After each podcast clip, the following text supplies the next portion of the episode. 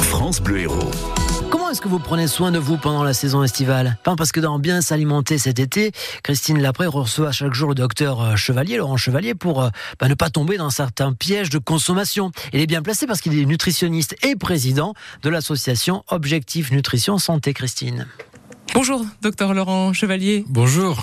Elles sont peu caloriques, mais pas toutes recommandables, les sauces soja et autres sauces asiatiques, docteur Chevalier. Alors effectivement, euh, l'intérêt principal réside dans un apport calorique euh, très limité. Et puis, ce sont des sauces fermentées. Ces produits fermentés sont intéressants dans la mesure où ils euh, permettent le développement des bonnes bactéries au niveau du côlon qui va assurer par derrière une bonne immunité. Alors, il y a plusieurs types de sauces. Alors, les sauces au soja, le gnocchman, issu de la fermentation du poisson. Il y a du vinaigre de riz. Quels sont les principaux problèmes alors, docteur Chevalier?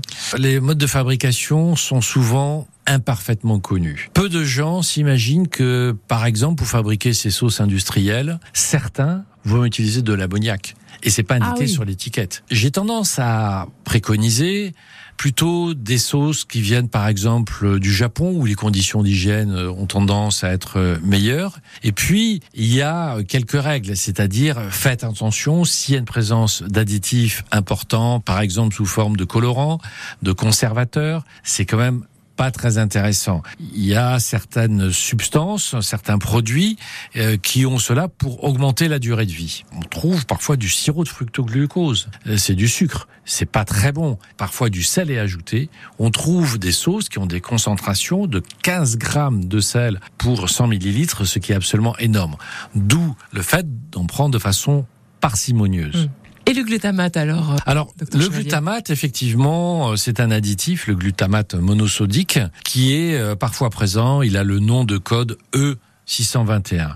Il renforce le goût umami. Ceci étant, on a beaucoup exagéré les problèmes d'intolérance et d'allergie au glutamate. En fait, elles sont assez peu fréquentes contrairement à ce qu'on peut penser. Il existe aussi des allergies, des allergies alimentaires au soja. C'est un des principaux produits qui peut provoquer euh, des allergies. Donc on fait attention un peu à tout ça et bien entendu aussi à l'emballage. Pour l'ensemble des sauces, quand on a un emballage plastique, on ne sait pas très bien dans quelles conditions ça a été conservé et des éléments du plastique peuvent migrer dans les sauces.